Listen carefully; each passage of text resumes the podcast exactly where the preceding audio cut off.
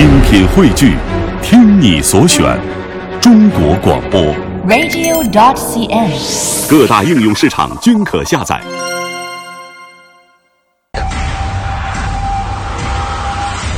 海洋现场秀，下班路上的快乐陪驾。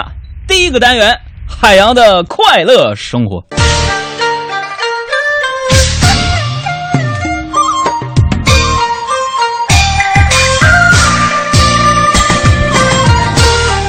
大伙儿好，我是海洋啊，在北京的朋友啊，应该已经看到了。从今天下午开始呢，北京的天气呢又开始变得是灰蒙蒙的。呃，根据中央气象台预计呢，今天起到三十一号，华北、黄淮等地呢将再次出现雾和霾的天气。明天呢，北京地区将出现轻度的霾，三十到三十一号呢加强为中度霾呀，那是彩旗招展，锣鼓喧天呐。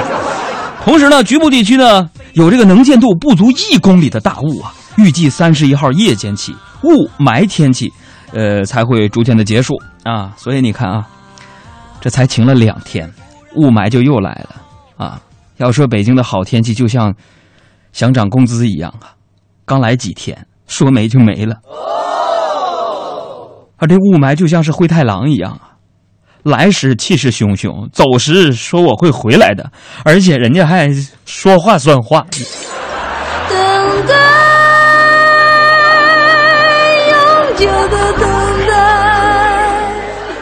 雾霾天气确实是很烦人呐。本来我打算最近呢，啊，跟咱们海洋工作室的沈小妍同学去这个奥森公园跑步减肥的，但是你说这雾霾一来，我只能在家里待着，然后不停的吃了。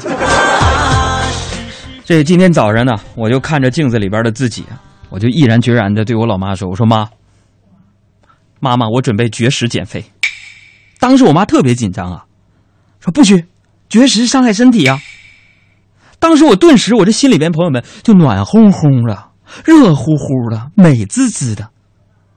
但是我这嘴上我还在说：“我说哦，好的妈，我会注意的。”然后我妈依旧摇头说：“不行不行，你现在呀胖点儿，别人只是认为你是吃的多，万一你绝食还胖，这不是怪父母遗传吗？不行，你多吃点儿。”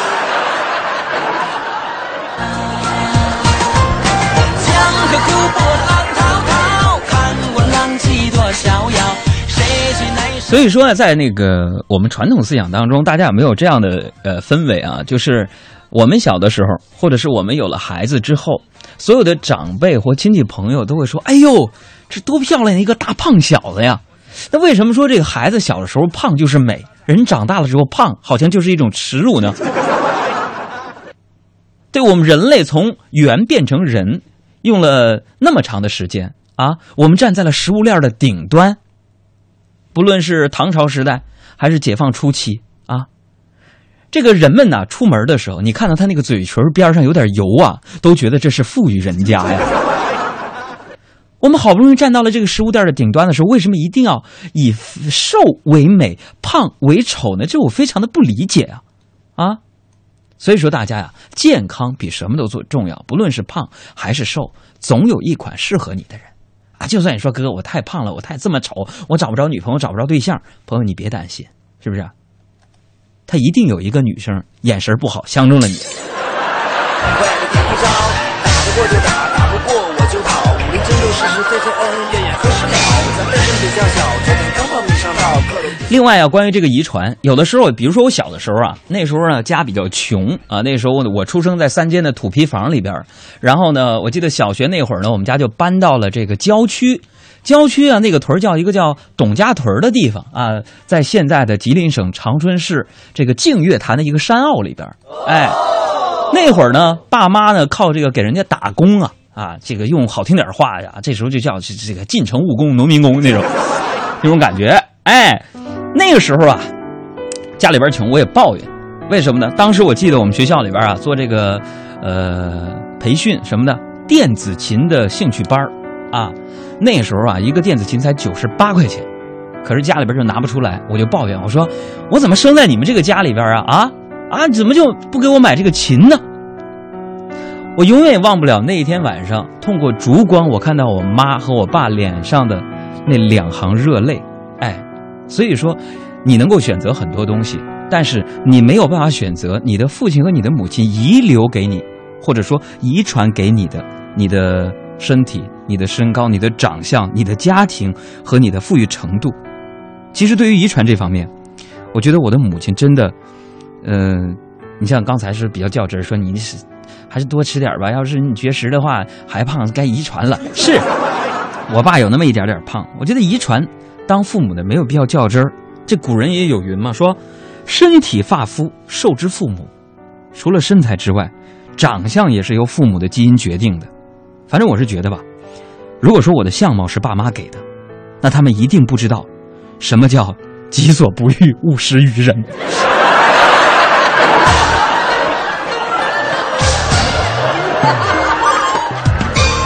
这个当然了啊，对于自己的身材呢，虽然呢在节目当中我嘴上一直在挣扎，但是心里呢其实我已经默默的承受了，对吧？不就是胖吗？没什么大不了的。是吧我们来到这个世界上，我就没打算活着回去啊，是吧？为什么不让自己吃点好吃的呢？古人不是还有云吗？人固有一死，啊，或重于泰山，或重于其他山，是吧？我呢，我这个并不反感吃货，啊，因为咱们生活当中都知道“民以食为天”，毕竟这是人类最根本的生活需求，对吧？要说反感呢，我还是比较反感那些啊，就是喝完酒以后乱发酒疯的人。我觉得这个人品可能就有点差，或者酒品有点弱啊。大家都知道，呃，当年我们在东北嘛，我就是一个东北人，在东北啊，东北人喜欢吃烧烤，对吧？不管几个人，不管什么季节，反正想起吃饭就是烧烤啊。用一句比较时尚的话总结，就是在东北啊，一个人吃串儿吃的是寂寞，两个人吃串儿吃的是默契，三个人吃串儿那吃的就是江湖啊。口号，前方何人报上名？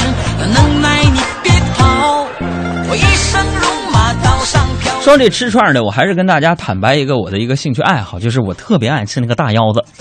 哎呀，都说吃啥补啥，我也不知道这个合理性，但是啊，每当烤完那个大腰子，外焦里嫩，一咬下去，水汪汪、油汪汪的，哎呀，那种口感、那种顺滑和淡淡的那种回甘，我的天哪，太享受了！我不是说呀，吃串不好，是吧？呃，不好的是什么呢？其实就是说，在东北，比如说吃串的时候啊，你看，在北京也是啊，大家，我家住在望京小腰附近嘛，是吧？最近被给查封了嘛。以前我也去啊，大家都喜欢喝点小酒，是吧？一来二去的呢，喝就喝高了啊，还特别容易呢给别人添麻烦，对吧？就喝酒喝多那帮人，你们都记着，是不是这样？就有一回啊，我跟一个朋友啊，晚上出去吃饭，吃饭咱中国酒文化就是没事啊，喝点小酒嘛，啊，就喝点然后呢，打车回家，这一上车呀，司机估计是闻到酒味了，就斜着身子在那打量我们，啊，我说，哎，哥们儿，你们是不是喝酒了？我就非常奇怪，我就问了，我说咋的了？喝酒咋的了？你还不拉喝酒的人呢？完，这司机看我喝的也不少啊，这眼瞅着我就要急眼了，就跟我解释，哎，不是哥，前面我拉一活儿也是喝酒了，一上车我问他去哪儿啊，他说不去哪儿就坐坐。我带着七分醉意，三分清醒，南山你家门口，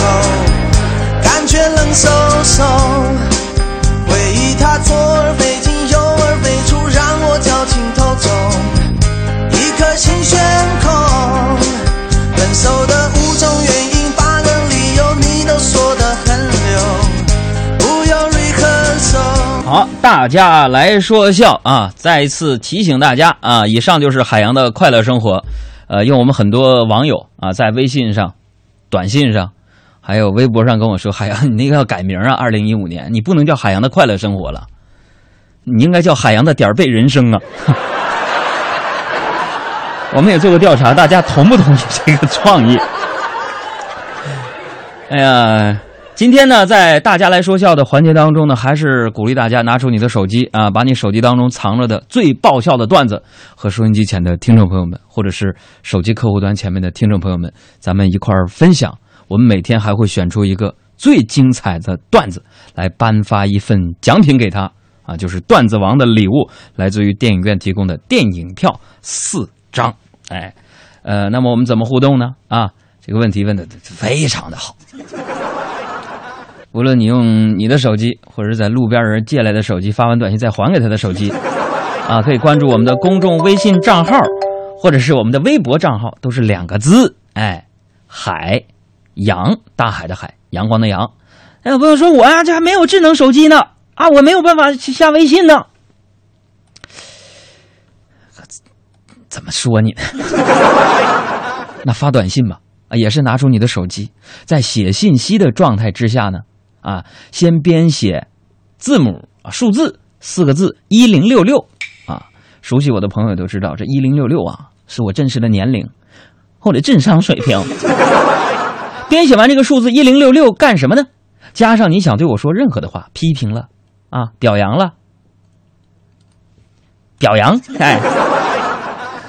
各种的话发送到一零六六九五零零幺六八一零六六九五零零幺六八啊！如果是那种没有理论依据的谩骂、批评、挑错，或者是灌水，那大家也可以编写数字一零六六，加上你这些内容啊，发送到幺幺零。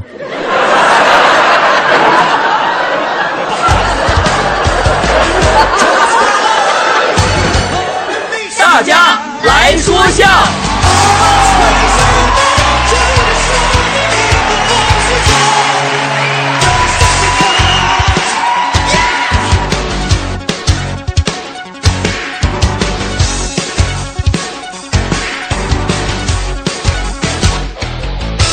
哎呀，你看对我好的半冷半暖微信朋友就说：“杨哥吃点饭吧，别累着嗓子。”现在我要吃饭，这个节目谁播呀？你要是放俩腰子，我立马放首歌。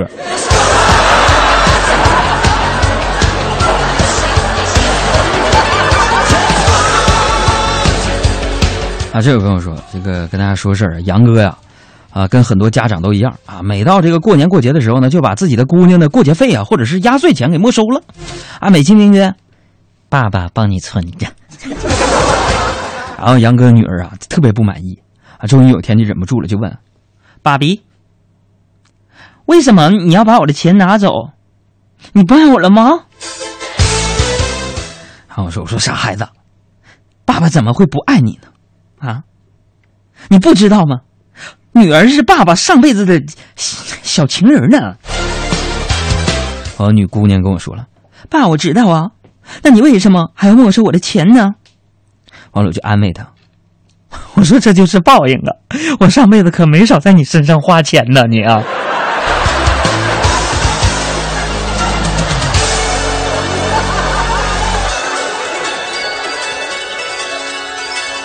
呃，然后这个屋中啊就说了，说话说呀，咱们杨哥呀终于交了一个女朋友。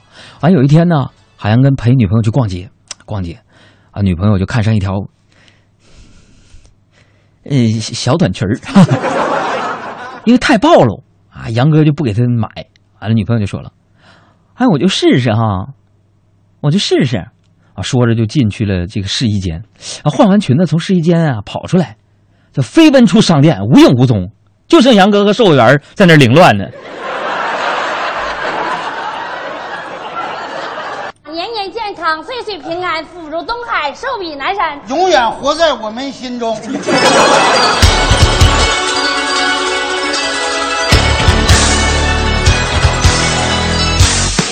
啊，这位朋友说说秋天呢天气干燥啊，天气干燥。昨天夜里呢，杨哥家就非常不幸啊，咋的了呢？发生火灾了。你家才发生火灾了呢？发生火灾了，哎呀！完了逃出来之后呢，杨哥突然呐，突然就想到，哎呀妈呀，哎呀，啥玩意儿在？哎呀，我媳妇儿在里边呢！哎呀呀呀呀呀呀！哎呀呀呀！啊，于是就刚平复下来的情绪啊，瞬间变得特别激动啊，甚至与前来救援的消防员呢纠缠在一块儿啊！啊，哎呀，纠缠啊，纠缠！那消防员实在就无奈了，只能气喘吁吁的说了：“大哥，你能不能别拦着我了，让我进去，让我进去把他救出来，行吗？” 这朋友们，患难见真情啊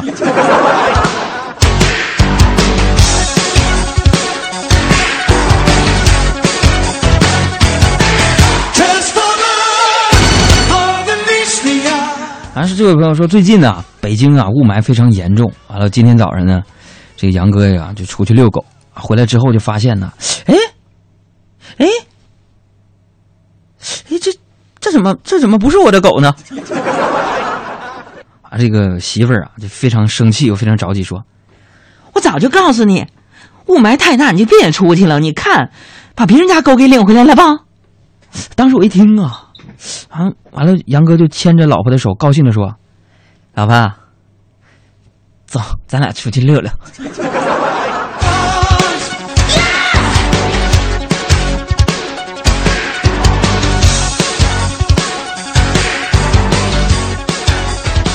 再来看这位朋友说，那个杨哥呀，杨哥去理发店这个剃头，啊，理发店的小哥啊，就从杨哥进门啊就不停唠叨说：“帅哥，帅哥。”你是不是要剃 air 啊？请 this this way sit down please. OK, come here. Can you need to 办个个会员 card？我说你啥玩意儿啊？Our shop 最近在搞活动，从 one thousand to 送送 you 这个 eight hundred and 当然全都八折优惠呀、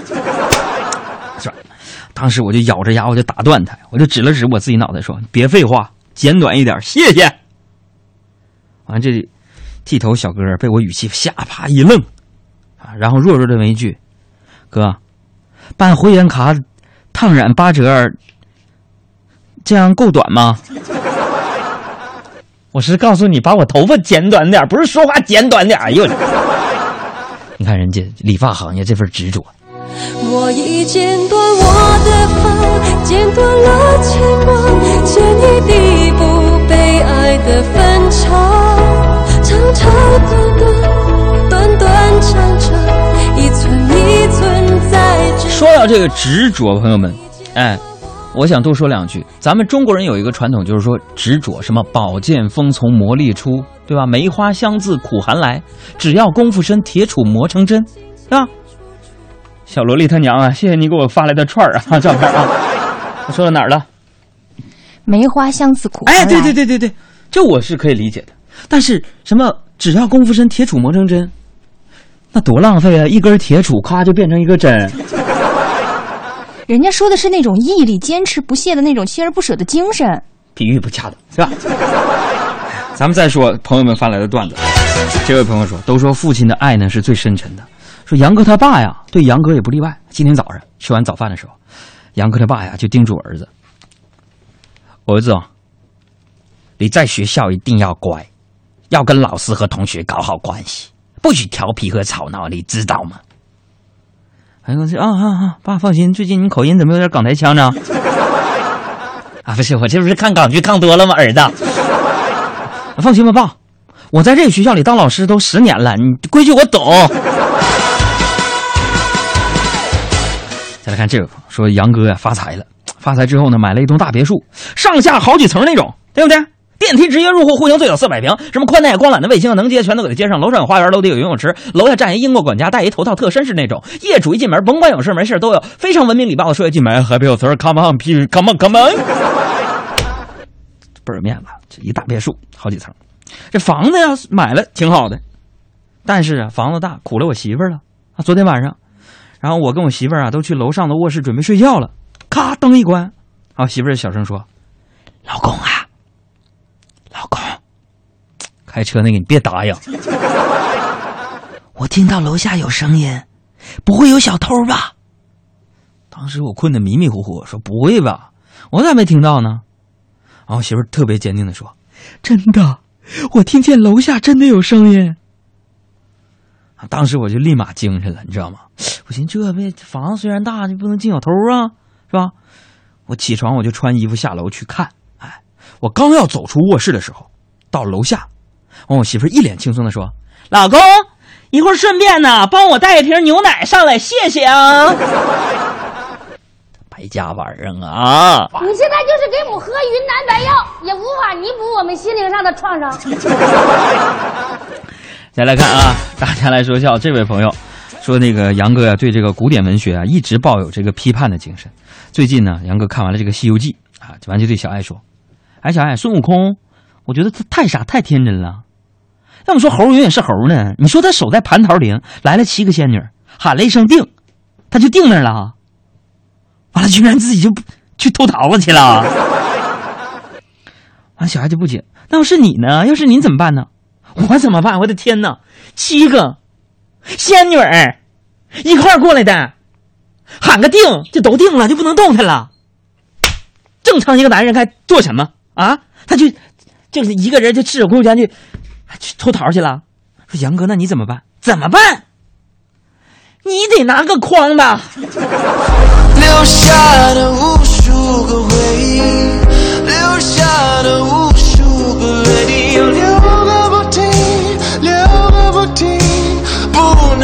想我，只想要忘我。留下的无数个回。哎呀，说到这个来说笑啊，下面我要宣布的，这是在我们微信平台当中评选出来的今天的一个段子王的选手，就是这位叫做君成的朋友。他说了这样的一个事儿：说我晚上啊，我无聊，我出去喝酒嘛，完路边啊烧烤正在那喝着呢，这过来一个漂亮的一个妹子说：“哥，你请我喝杯酒呗，我可以满足你一个过分的要求。”然后说哥杨哥，我毫不犹豫的我就要了八十个串儿和十来瓶啤酒，陪这个漂亮姑娘一顿喝呀。喝完之后，这妹子呀拉了一下自己的肩带，非常羞涩的说：“哥，你可以提要求了哦，我会我会满足你这个要求的。”啊，说杨哥，你猜我那时候咋说的？啊，说我我就抚摸着这个美女光滑的小肩膀说：“啊，行，妹儿啊，过分的要求是吗？啊。”去把单卖了。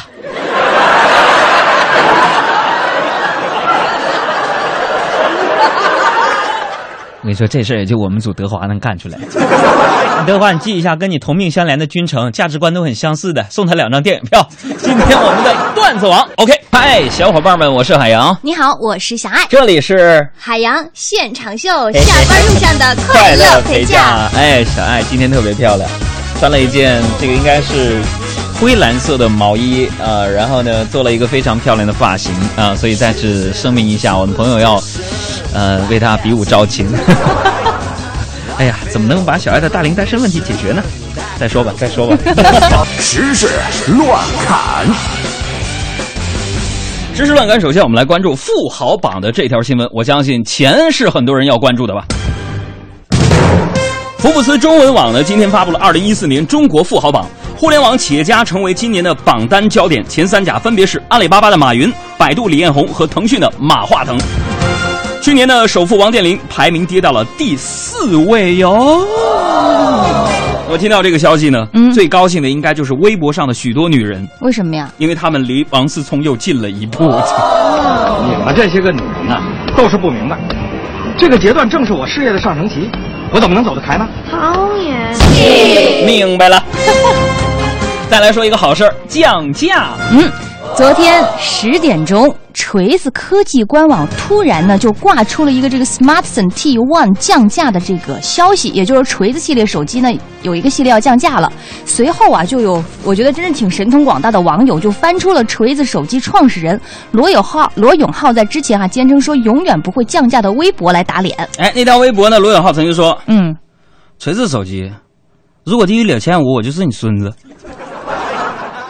另外，这不是敢不敢降价的问题，是在保证基本销售量数量的前提之下，对品质要求最低可容忍的那一个档一个一个档位的问题。真的，锤子手机如果低于两千五，我是你孙子。所以你看，以情怀闻名，嗯，曾经声称永不降价的锤子手机宣布降价了。对，原因很简单，什么原因？以前收三千，嗯，是因为有一千多情怀费。如今别人只卖手机不卖情怀了，怎么好意思污蔑别人手机降价了？唯一安慰的就是，嗯，可能降价之后，大家多了个孙子。孩子，哎，怎么回事？啊好了好了好了好了好了，不给我不给爷爷当官了，不当了不当了，行不行？嗯嗯嗯。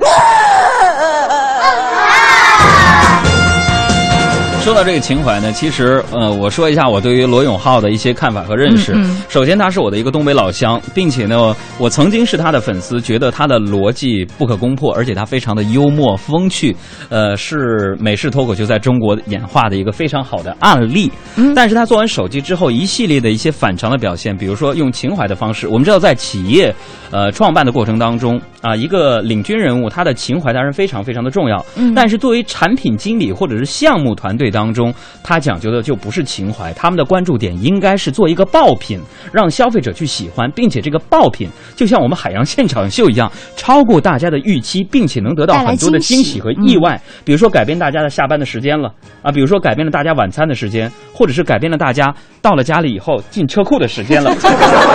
这是一种改变，所以对于一个团队来讲呢，重要的是一个爆品。如果说罗永浩把情怀做得非常好，我觉得这是一个非常好的营销方式。嗯但是他忽略了锤子手机作为一个应用的产品，未来在消费者呢要有体验，它不足以成为一个爆品的话，也就注定着它失败的一种可能。所以我们也希望罗永浩，中国人创业本来就不容易，大家给他一点包容的时间，也希望呢你能够真的专心到产品当中去，然后再给我们表演表演脱口秀，是吧？我说的是不是非常精彩？对，非常的有情怀的一番讲话。续看说完了手机，我们再来说一个对讲机的事情哈。嗯就是最近呢，记者调查发现呢，在西安市南大街上，这个卖小吃的摊贩儿也配备上对讲机了。哎，就只要城管执法人员有行动，这小贩儿呢就直接从对讲机里边先听到风声，土豆土豆，我是地瓜，城管来了，快跑啊！随后呢，他们就将这个小贩儿的这个小车子哈推到那种背街的小巷里去躲避。等到这个执法人员走了之后呢，又出来摆摊儿，就是和城管执法人员玩起了这个躲猫猫的游戏。其实这有中国的传统智慧，嗯，敌进我退，敌退我摆，敌驻我跑，敌疲我慢，这就是窃听风云呐、这告诉我们一个道理啊，呃什么道理对讲机可能要实行实名制了，这简直就跟当年的超生游击队有异曲同工之妙啊！我们的原则是他进我退，他退我追，他助我扰，他劈我整。听是谁在唱歌，还是你心里的盼望？再来说下面这一条新闻。近日，网上流传一段功夫视频非常火爆。福建泉州南少林一个武僧，在泉州市区草帮水库表演了轻功水上漂的功夫。只见这位少林武僧在现场众多摄影师和观众的注视之下，成功飘出了一百一十八米远。随后，武僧解释道：“轻功水上漂的秘诀就是速度要快，脚步要小，借助三合板浮力在水上漂。你咋这么完蛋呢？朋友们，各位武林豪杰，英勇侠士，男女老少、父老乡亲，这也告诉我们一个道理啊。嗯，什么道理？通过这件事，我们也可以看得出来，众多武侠小说在描写武林高手功夫的时候，都遗漏了一个重要的细节啊。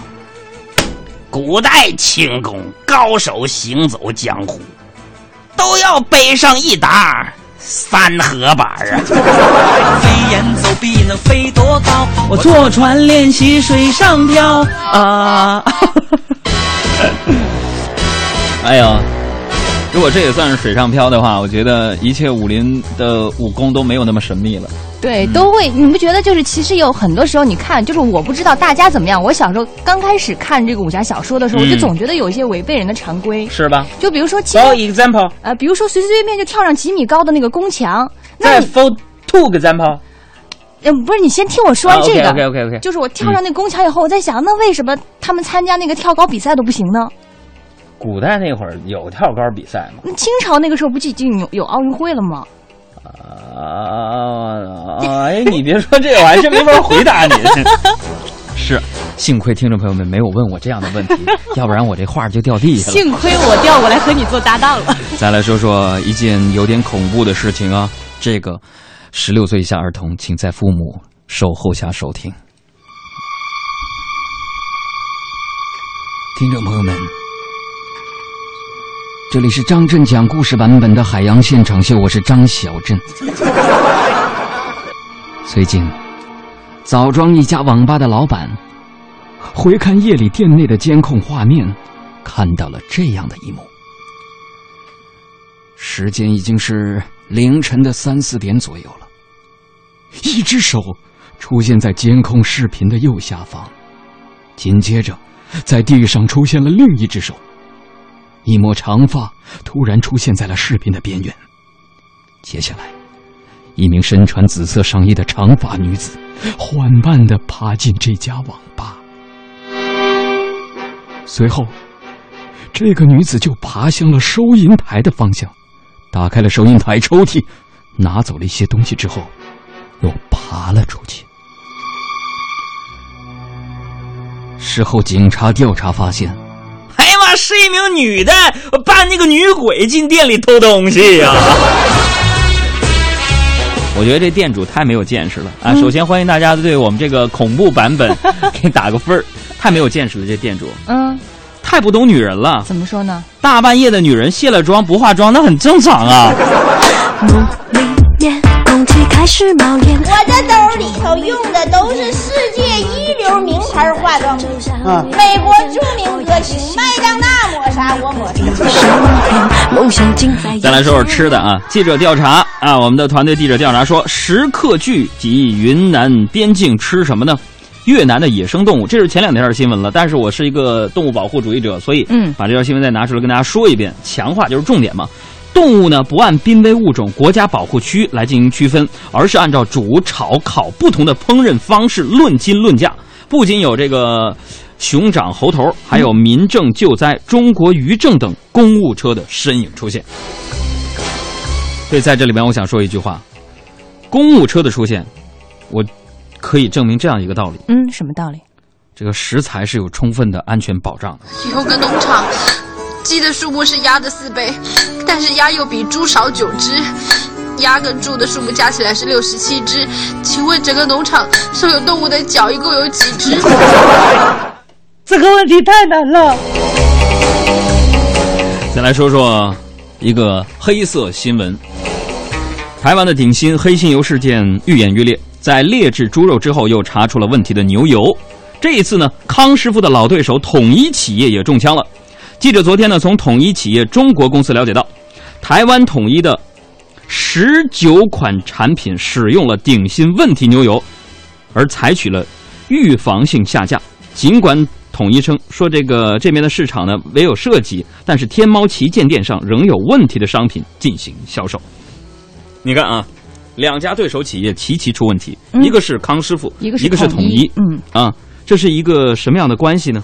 下面有请我们的专家进行科学的分析。我不再让你孤单。真可以啊！我们都知道啊，康师傅、统一这两款方便面啊，包括在我们台旁边就有一个康师傅的私房牛肉面，嗯，这些品牌已经影响了整个中国的很多人们。甚至是一些饮食方式。比如说我上学那会儿，如果说吃一袋统一的碗装方便面，都是有钱人。这个汤我在八个人的宿舍，兄弟几个都要分喝的，并且当它稀释快没有的时候，我们再加点热水，再调剂一下。这是我们真实的大学生的写照。可是。先是统一里边发现用地沟油，又发现统一当中有不合格的牛油，这也说明一个问题，就是说进口的东西、入口的东西，如果这些商家打折不打他七寸的话，比如说罚他巨额的这个这个罚金，或者说就就是总之啊，就是对他处罚不严格的话，不足以让他产生一种阵痛。我觉得这是一个非常没有道德的事情，非常无耻的一种行为，臭不要脸的。所以从今年开始，如果没有一个正确解决的话，咱就不吃这方便面。什么统一，什么什什么什么什么什么什么康师傅，是吧？这这代言的那些人是不是也有问题了？不像话。好了，我们再来说一个排行榜的新闻。嗯，和空气有关系。嗯世界卫生组织二零一四年城市户外空气污染数据库显示，世界上年平均 PM 二点五浓度最高的二十个城市，有一半呢是来自于印度，原因是节日燃放烟花。那咱们中国的排名哈，最高的城市是兰州，排到了第三十六位，北京呢是排到了第七十六位。呃，这也告诉我们一个道理啊，嗯，什么道理？要对咱们的空气质量有信心啊，比男足排行强多了。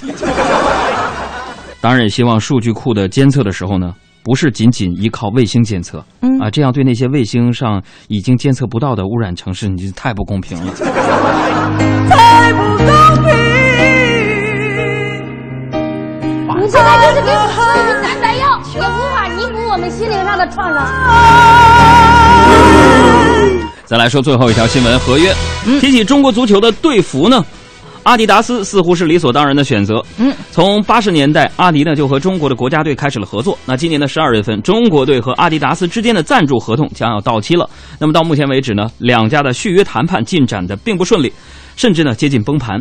如果接下来的一个月里，阿迪达斯不改善他们的报价，明年中国国家队将第一次穿上其他品牌的服装征战国际的比赛了。嗯，这是我们官方看出的这个解释哈。啊，嗯，我们也揣测一下，谈不拢的原因是什么？嗯你想想，谈不拢的原因可能是什么？我觉得就是钱呗，阿迪想要都要钱呗，然后国足可能不想给他那么多钱。我猜这非常可能，也可能是阿迪是不是不希望自己的 logo 出现在球衣上呢？但是国足不同意，是吧？明天我要离开熟悉的地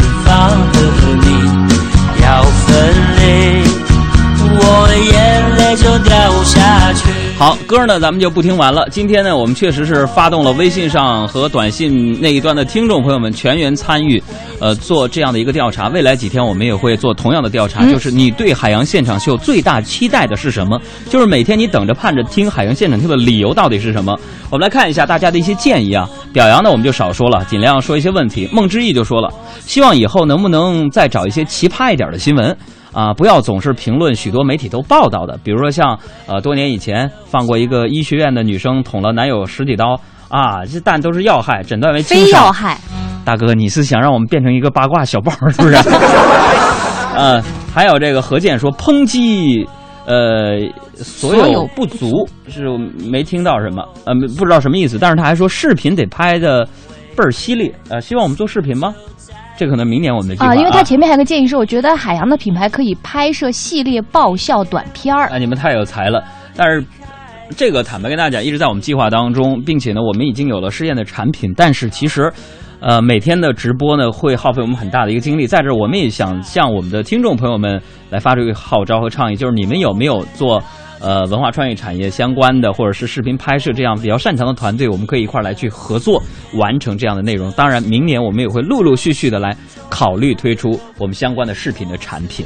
啊嗯，好的，继续。还有罗阳，嗯，他说最希望海洋和小爱一直搭档，啊最契合。海洋是不正经，掩饰着真正经；小爱是傻可爱，透着真机灵。今天我在这说一句话：只要我在做海洋现场秀的时候，只要小爱在，我就会一直做下去。有一天他真的不做这档节目了，那这档节目也就消失了。真的，为什么这么讲呢？就是说这档节目它所有的成绩、成功，包括幕后的很多工作，都是由小爱同学来去完成的。呃，说点正经的，他也是海洋工作室的内容方面的总监，也是整个工作室的一个副总监。所以有现在海洋现场秀，百分之六七十至少是小爱的功劳。所以，呃，虽然这个名字是以我的名字来命名的，但是这个节目小爱的贡献，我觉得是要比我更大。所以大家能听到海洋现场秀的时候，就证明着我跟小艾在搭档。如果有一天不是没有了，证明我可能换搭档，那可能是充其量是另外的节目。这档节目我就不做了，真的。哎，小艾你压力多大呀？还有呃，这个嗯小炉子说，我觉得海洋可以每期节目给我们介绍一个好看的、不错的电影或者电视剧，啊也可以做一些经典角色的独特的意见。哎，这个我们可以考虑，这个可以纳入到我们就是分享的部分。嗯现在我们更多的是段子呀，呃，笑话的那些内容。那以后我们可以增加一些知识性的分享，对吧？嗯，哎，还有这个小七妈妈说的很好，说希望听完节目之后啊，我们听完节目之后总有收获啊，不再是笑完就完了。说的没错。啊，还有这个 Orion 是期期待增多一些海洋解读的部分啊，嗯减少这个说笑的一些部分。好吧，还有很多，我们到后台当中呢，再一一去甄选出大家的各种各样的一些、呃、想法想法。嗯那么节目之外呢，大家也可以通过微信呢随时记录一下。但是方于我们的查找呢，你可以加一个中括号，中间写上。我的期待四个字，或者说、呃，或者或者说写上期待两个字就行，在后面再加上你的留言，然后我们会通过搜索的方式看看大家对于海洋现场秀最大的期待是什么，并且甄选出来一些送奖品。